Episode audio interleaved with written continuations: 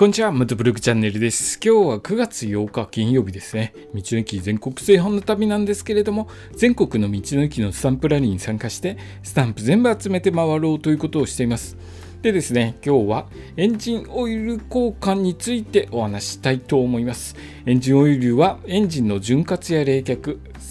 清掃ですね、エンジンの中をクリーンに保つための役割を果たしてくれる重要な液体です。定期的に交換することでエンジンの性能や寿命を向上させることができます。しかしエンジンオイルを交換する際には注意しなければならないことがあります。それはですね、エンジンオイルのドレンボルトを締め付けすぎないことです。ドレンボルトとはエンジンオイルを止めとく貯めとくですね。貯めとく。エンジンオイル貯めてある。オイルパン。オイルパンですね。エンジンの一番下のところと言えばいいのかな。エンジンの一番下のオイルを抜くボルトなんですけれどもオイル交換するときに外すボルトですね、えー、このボルトを締め付けすぎるとどうなるのでしょうか。まずですねオイルパン自体が傷ついてしまう可能性があります。特にアルミ製のオイルパンは強度が低いためドレンボルトのネジ山が食い込んでしまったり割れてしまったりすることがあります。次にですねドレンボルトも破損する可能性があるんです。ドレンボルトは金属製ですけれども締め付けすぎるとえー、ボルトの山が舐めてしまったりとかあとネジ山が潰れてしまったりとかします。そして最悪の場合はですね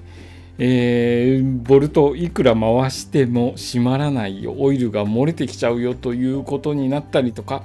またはですね次回の交換時にドレンボルト外せないよっていうことになったりとかします。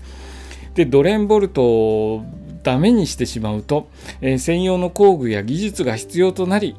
いろいろとお金がかかることになってしまいます。修理費用高額になる恐れがありますので十分に注意をしてドレンボルト締め付けてください。そしてですねどうすればドレンボルト締め付けすぎないようにできるのかということなんですけれども一番確実な方法はトルクレンチという測定工具を使って規定のトルク、まあ、締め付ける値なんですけれどもトルクですね。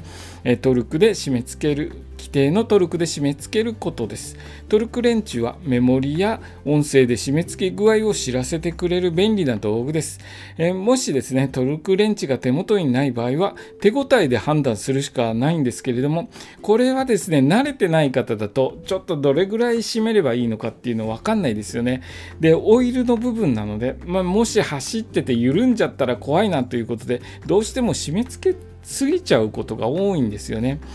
なので、まず最初のうちだけでも、えー、トルクレンチ使っていただくことがいいかなと思います、えー、慣れてる人もですね、トルクレンチ使ってる方多くいらっしゃると思います。えー、そんな便利なね、あのレンチありますので、ぜひそんなに今高いものではないのでトルクレンチ1本用意してですね、えー、重要なところはトルクレンチを使って、えー、しっかりと締めるというのを徹底していただけるといろいろと心配なく走れるかなと思います。でですね、えー、ドレンボルトオイル交換した時のドレンボルトにはパッキンというゴム製や銅製の部品がついていきます。銅製またアルミ製ですね。アルミ製のものがついてきます。これはオイル漏れを防ぐためのものですけれども金属製のものだと割とですね使い回せたりとかしちゃうので使い回してる方いらっしゃると思うんですけれどもオイル交換の際には必ず新しいパッキンに交換するようにしましょう。まあ、劣化するとですねあのオイル漏れてオイル漏れの原因になってしまうのでちょっともう一回使えそうな気もするけどなと思いつつも、えー、交換するようにしてくださいね僕もですね、えー、交換するようにします、えー、エンジンオイル交換の際はですね、え自分でやる場合は是非こういった点をしっかりと守ってですねドレンボルトの締め付けすぎに十分に注意して、えオイル交換をしてくださいね。えー、今日の話はですねオイル交換をする時に注意していただきたいことについて簡単にお話しさせていただきました。今日の放送もお聴きいただきありがとうございました。それではまた明日。